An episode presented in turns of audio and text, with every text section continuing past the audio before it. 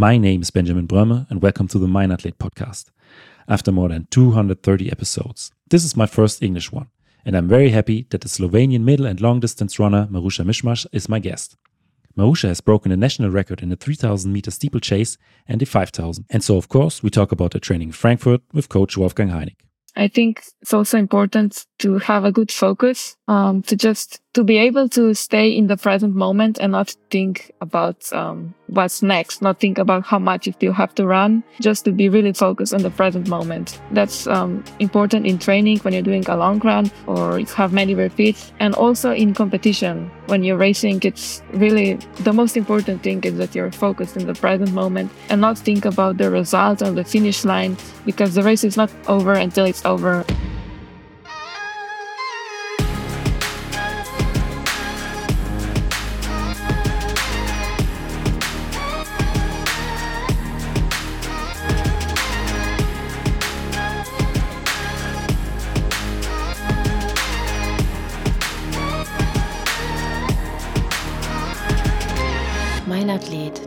Leichtathletik-Podcast aus Frankfurt am Main. Welcome, Maruša. Hi, thank you for having me. For me, it's a very special episode because after over 230 episodes, this is my first one in English. Yeah, it's also exciting for me to have a podcast conversation in English, and hopefully, more people in other countries will get to know me. We talk a little bit uh, before we start our uh, interview, and uh, in this week, you ran at the uh, Diamond League meeting in Florence over the 3000 meters steeplechase with the new national record, uh, 9 minutes 10 seconds. And uh, the day after, you already had another competition. Yeah, it was a, a very interesting two days. On Friday, I raced in Florence, a 3000 meter steeplechase, and then um, I had to leave early in the morning with another Slovenian athlete.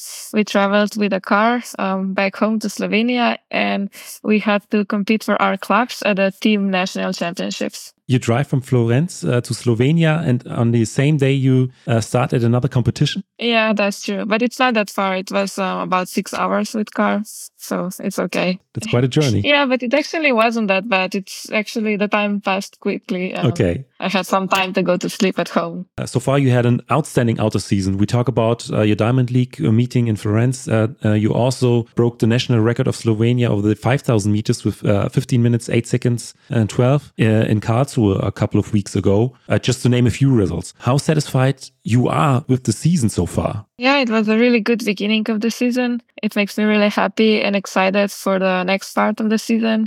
So yeah, it just shows that I had a great training. I was able to train consistently without injuries or sickness. So that's why I'm prepared to race fast now. So, uh, uh, where and uh, with whom are you training at the moment? Yeah, so now I'm training in Frankfurt with coach Wolfgang Heinig and with his group. So when I'm in Frankfurt, I train with his group or when we are together on uh, training camps. But otherwise, I still train a lot at home in my hometown, Kamnik, um, where my husband actually helps me.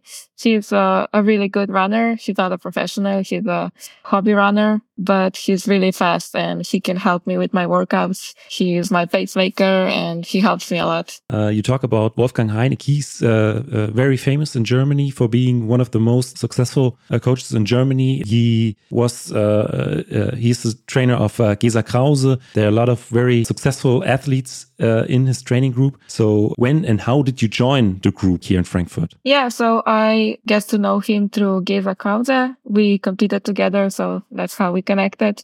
And I started to train with him in October after the end of last season because last season was really hard for me. Um, in the winter, I was injured, and then in the summer, I was sick. I had COVID, and uh, it was just really hard because um, I really wanted to get a medal at the European Championships in Munich, but um, COVID just took my strength away, and um, I was really disappointed and sad. And um, after talking with my ex coach, I realized that we have a different view of the situation and also my training in general. So I started thinking about a new coach. I just thought that maybe a change would help me to get over the disappointment and to be able to look into the future and get excited about training again. And so I talked to a few people and also to Gesa and I asked Gesa if maybe she and her coach would be interested in me joining their group. And they seemed really excited about the idea. So in October, me and my husband drew to Frankfurt and we get to knew each, know each other. And um, so we started working together. So uh, Gesa introduced you to, to Wolfgang Heinig. Yes, that's true. And uh, after the meeting in October, um, you uh, moved to Frankfurt? No, I didn't um, move to Frankfurt, but um, coach, I was there for a few days. So I did some tests and some training together with him and Gesa. So he got to know me and then he wrote me a plan for the next two months. And then I was training at home in October and November with my husband who was um, with me. So, and then in December, I came to Frankfurt for another two weeks. And then we were together on a training camp in January in Kenya and then in South Africa in March. And now, um, in the competition season, I come to Frankfurt for a week or two during some races. So you're switching between Frankfurt and Slovenia uh, the, yes. the, last couple of months. Yes, but um, luckily Slovenia is not that far. Um, it's just one hour with a plane, so yeah, that's fine. You talk about that uh, Wolfgang Heinig structures your training, but how is your training structured? Yeah, so there are two parts of training from um, what I can see now. So from October to February, we are in a base period. So we do less um, intensity, less speed, but more volume, just running. And so usually we were three times per week on a track doing some interval training. And then other than that, it was just running. Um, it could be just easy run where the pace doesn't matter, or some runs are um, more like tempo runs, for example, 4-0 or 350. And then I also did um, gym two times per week. And that's just about it. It's a really simple um, training plan. But then in March, when we started with higher intensity trainings to prepare for racing, um, we did more, we did faster intervals on track. And um, yeah, that's the difference. And maybe we do just one times per week gyms now. So it's a little bit less of that, but just more high intensity uh, running and also hurdles because I'm a steepler.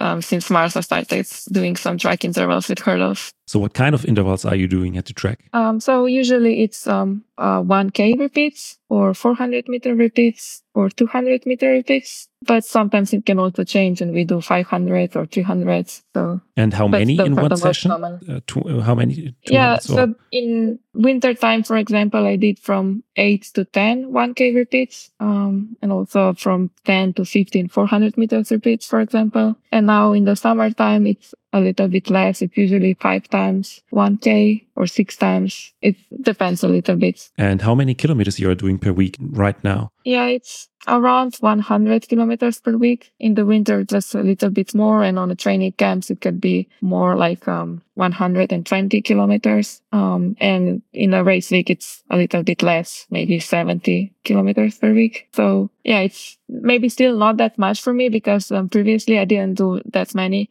kilometers. Um, so now my coach is slowly increasing. Okay. And uh, how do you track your training volumes? Do you use an app like uh, a lot of uh, runners use um, Strava? Oh yeah, I use Strava, but um, not that seriously. I track it more with the use of my uh, watch, um, the app from Coros app. I have Coros watch, so that's how I track me my kilometers. And I also keep a training journal, so I write write everything there and then um, count the kilometers per week. So you so you write a journal about your uh, volumes. Yes, and the times of my training. And uh, you write also other stuff stuff in, in this journal, like uh, how do you feel at this day or uh, other things? Yeah, a little bit, not every day, but if I have some problems, I write it down. Um, if I'm sick, if I have some pain, or for example, I write when I have some massage or physio, just some little thing that maybe if I look at it, I can maybe see um, if a problem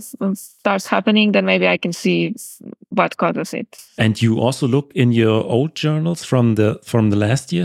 Yeah, sometimes. Um, but my training is just, it's very different each year because my ex coach coach was always um, changing his training. So it wasn't, it was hard to compare actually. Okay. Um, but yeah, it's uh, fun to look in in the previous years sometimes. And uh, would you uh, give this advice to other runners to write a journal about their uh, training loads or uh, everything about the training? Yeah, I think it's good. But for me, the reason why I'm doing it, it's actually just because it feels good. Um, ah. When I do a good training, it just feels good to write it down and to maybe be more confident to know that I train well. So I think that's the main, the main reason okay. I do it. So um, what do you do for your recovery between your training sessions? Yeah, so I think the most important thing is to get good food, to eat enough and to sleep enough. I think food and sleep are the most important and the most basic thing that you can do that everyone can do. But then, of course, I also um, go to a massage at least once per week. And I also do some self massage, like um, uh, rolling and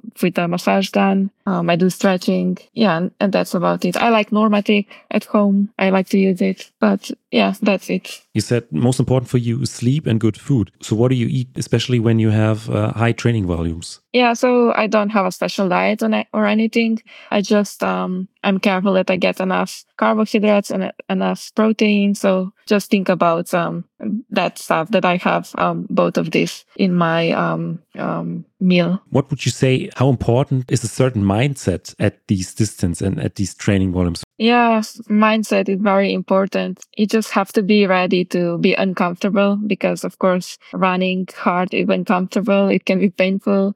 So yeah, you have to be prepared for that. I think it's also important to have a good focus, um, to just to be able to stay in the present moment and not think about um, what's next, not think about how much if you still have to run, just to be really focused on the present moment. That's um, important in training when you're doing a long run or you have many repeats and also in competition. When you're racing, it's really the most important thing is that you're focused in the present moment and not think about the result on the finish line because the race is not over until it's over. And yeah, if you lose focus, it just, it gets harder. You make a mistake. So focus is really important. How do you stay focused in the present moment? Yeah, I, I think I learned it over the years. It just, I learned to be patient and to be really focused. I think um, meditation helps. Um, a few years ago, I started practicing meditation with a meditation app on my phone. Um, that's really helpful. Um, I'm actually really bad with meditation, but just just practicing it and hearing the um, the meditation guide um, telling you things like how to stay present, how to, if you have a thought or a feeling, how to just not to engage with it, but return to your present moment. And it really helps. And it also showed in races that I'm able to really stay present and keep my focus. So you use this app every day? Well, not every day, but I try to use it often. Yes. So and that's, I would really recommend this to anyone. Um, I think that's the most important thing you can do, not just for athletics and racing, but in, in general in life. Yeah. What's the name of the app you are using? Yeah, I like um, Calm. Um, this is the app that I use. It's yeah, I like it. What are you doing when you're not wearing running shoes? Is there still time for for other hobbies? Yeah, uh, actually now I have quite a lot of free time because last year I finished my master degree in biochemistry. So before that, I was actually quite busy with studying and working on my master thesis. But now I have free time during my training. So yeah, sometimes I'm a little bit bored because I'm not used to having uh, free time in between. But um, I like to read, for example, and also I like uh, photography. I bought a camera last year, so now I'm learning photo- photography. So I like to do that when I'm in a new town. I really like to take pictures of a yeah. new city um, for the nature. So yeah, that's something I'm interested in. Is this also something that helps you stay relaxed? Um, I wouldn't say it helps me stay relaxed right now because I'm still learning and I'm a little bit stressed and I want to take good pictures. and then maybe sometimes I get angry when I'm when I don't think I'm good enough. so yeah, but it's um it's a good um uh, how do you say distraction. Yeah. So yeah, I don't think just about training, but I have another hobby. But you, uh, it sounds like you're also very ambitious to be a good photographer. Yeah, I mean, I really enjoy it. I like taking good pictures, but yeah, I, I want to be good at it. Another question I always uh, ask my guests is, uh, can you remember your first training session or your first competition as a as a runner? My first training session, I don't think I remember it. I started training in the first year of um, primary school. So but I remember my first competition. So I started training in the first year of primary school, but then I stopped because I didn't really like it and I preferred gymnastics that I also trained. But my brother was still training athletics and he went to a, a cross country race, a small cross country race that our club organized and I also joined. And at that day at home, I said to my dad that I will win. And uh, he said, well, you have to train if you want to win races. But I was decided to win and went to that race and I actually won.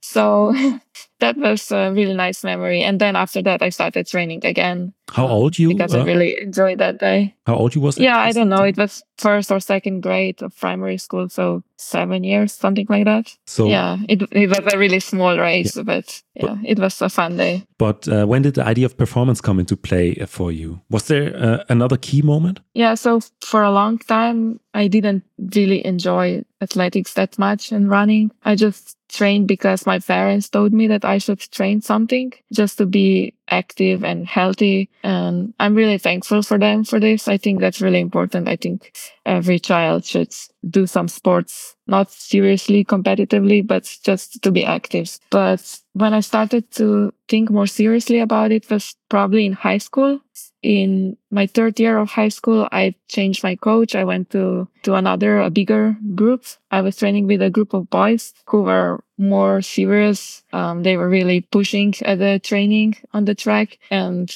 they pushed me. And yeah, I started to enjoy this hard training and the results also got better. And I just saw that that I could be actually good. And yeah, it was just that I started to love it and see the results and it just happened. I don't think that was a one defining moment, but I just slowly progressed and started to enjoy it more and more. And yeah, here I am now. But it was, it sounds like it was very important for for you to join this group. Yeah, that's true. Because before that, I wasn't. Yeah, I wasn't that serious about training and athletics. But with that group, with um, the boys that were really serious and trying and pushing hard, I started to get into this feeling, to that mindset. And yeah, that was important. And uh, is your brother still uh, into athletics? No, he actually then um, stopped running and started training handball. And but now he is training for a triathlon for an Ironman. So he's training a lot, yeah. Oh, wow. But not professionally.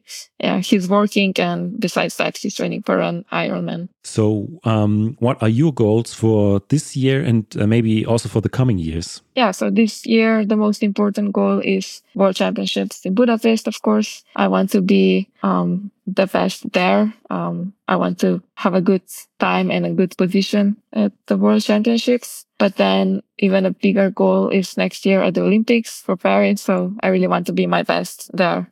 And then for the coming years, I'm not really sure. I'm, I'm also thinking about family. So I would actually maybe like to start a family after the Olympics and then maybe come back like Gesa. Yeah, she's like a role model for me. She seems to be doing really great. So I would like to have that as well. So, uh, what drives you to give so much for the uh, for the sport? Yeah, I just love it. I just enjoy running, training, competing. I I can't imagine living any other way. This is my life now, and I really enjoy it. And actually, what's driving me is just knowing that I can still be better. I, I, I still have more to show. I'm 28 years old and I had quite a long career, but I still feel that I haven't showed everything because I had so many problems in my career, um, so many injuries and just hard moments. And I, and I feel that there's still more in me and that just, that's giving me the drive to keep pushing and yeah, to keep trying. So you, you, you said that you have uh, so many injuries. What are you doing right now to prevent uh, other injuries? Yeah. So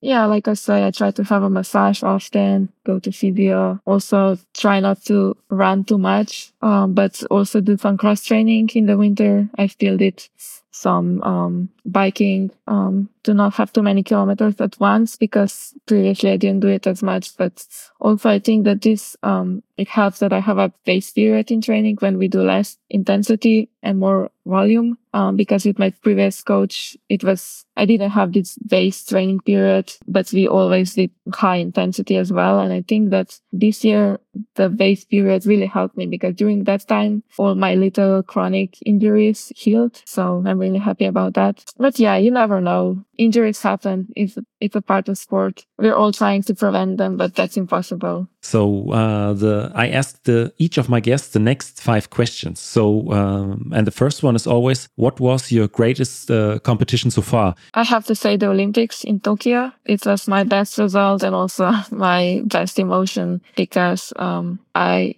actually started working with my ex coach after Rio. I was injured and didn't go to Rio. And I started working with him as a new coach. And we decided to go to Tokyo together, that we will prepare to be our best. Um, in Tokyo, we promised each other we will do our best to be there. So we were preparing for that for five years. We, we got an extra year. So it was really just, I thought about Tokyo for those five years and I came there. I also had problems before Tokyo. A few months before I had, um, I injured my hamstring. So I was running with pain, but, um, me and my coach were able to adapt and still prepare our best. And so when I finished in Tokyo in sixth place and a new national records, I was really proud of me and my coach because, yeah, because of all of those problems. And I just feel like I, I did my best and I just, I couldn't do more. So I was really happy and proud. And also I mean, sixth place. I, I was happy with that. Absolutely. And it was also in a very difficult time. I mean, COVID was a big problem. It wasn't even quite easy to uh, get to uh, Japan. Uh, you have to do a lot of tests, uh, COVID testing when you travel, when you arrived there. So probably there were a lot of pressure uh, before you get to the stadium before the race. Yeah, that's true. It was a really interesting time. We had to do a lot of tests even before we traveled. And then in Japan, we had to do a test every day. So yeah, that was interesting. But I was really in a special mindset at that time. I was so focused on my competition and I was just trying to be calm and not think about anything um, that could go wrong. Yeah. So I was actually really calm. Um, well, of course, nervous and full of adrenaline, but other than that, I was just trying not to get distracted by all of this um, that was happening besides the Olympics. So yeah, I had a really good experience, even with all of that. And even though the stadium was empty, which looked a little bit sad, but I still, I just focused on my race and didn't really miss anything. And I wasn't at the Olympics before, so I don't really know how it would be otherwise. So I'm looking forward to next year to Paris. And on the other hand, what was your most difficult competition or maybe time in sports and what were you able to take away from it? Oh, there were so many difficult moments in my career. Uh, one of the hardest was last year when I got sick with COVID just a few weeks before European Championship in München. Um, so yeah, after COVID, I was really weak, but somehow I still wanted to go to München and compete there. I just didn't want to give up. I, I just thought that maybe at the race with the adrenaline, I would be able to perform well, but uh, I didn't perform well. Um, I somehow made it to the final, but I was by far the last one. Um, yeah, far from my best. So that was really hard to accept because the whole winter when I was actually um, injured and I was doing cross training, I still believed that I would be able to get a medal there. It was my thought and my motivation at every training. So that was really heartbreaking that it didn't work out because I was so close and then I got sick with COVID. Um, yeah, that was one of the hardest moments. So, uh, but uh, when you uh, after that, when you uh, went back to to training, uh, what was uh, one thing you really love to do? So, what's your favorite training session? I enjoy every training, um, especially running. Maybe gym is my least favorite, but my favorite one would be um, track intervals with hurdles because I just love running over hurdles. So I really enjoy that, even though actually um, the first time I do a bit longer track intervals with hurdles, for example, 1K repeats with hurdles, I always ask myself, why am I doing this? Running hard over hurdles is so hard. but then um, the second time it's usually much better and I really enjoy it. And on the other hand, your least favorite training or maybe your most hated training? Um, I don't know. It's hard to say. I really like every type of training. Probably gym exercises would be my least favorite. It just, I like running, so gym can be a little Yeah. bit boring, but there are still some fun exercises also in the gym. Which exercise yeah, you I doing just like at the gym? training. Oh, I, we do a lot of dif- different exercises. So yeah, we cover the leg muscles, but then also we do abs. Um, I do a lot of planks to have a strong core and some other little muscles with um, elastic bands. I do a lot of that just um, for injury prevention to have um, strong ankles and um, some lateral muscles on the legs. So yeah, a little bit of everything. So my last question, question always is: What would you want to pass on to young athletes, or maybe to your younger self? I would just say to be grateful for what you can do, that you can run, that you are healthy. I think just that's really important because a lot of times we take things for granted and we don't realize how lucky we are and we just get angry and frustrated where things don't work out as we imagine and we forget that we don't see the many little moments that are going well. So to just, yeah, never forget that. Be grateful for what you have and be proud of your work, what you have achieved. Rosha, thank you very much. Yes, thank you very much. This was fun. This was the latest episode of the Mind Athlete podcast. If you liked the episode and would like to hear more English episodes, please write me on Instagram or an email. Thank you and goodbye.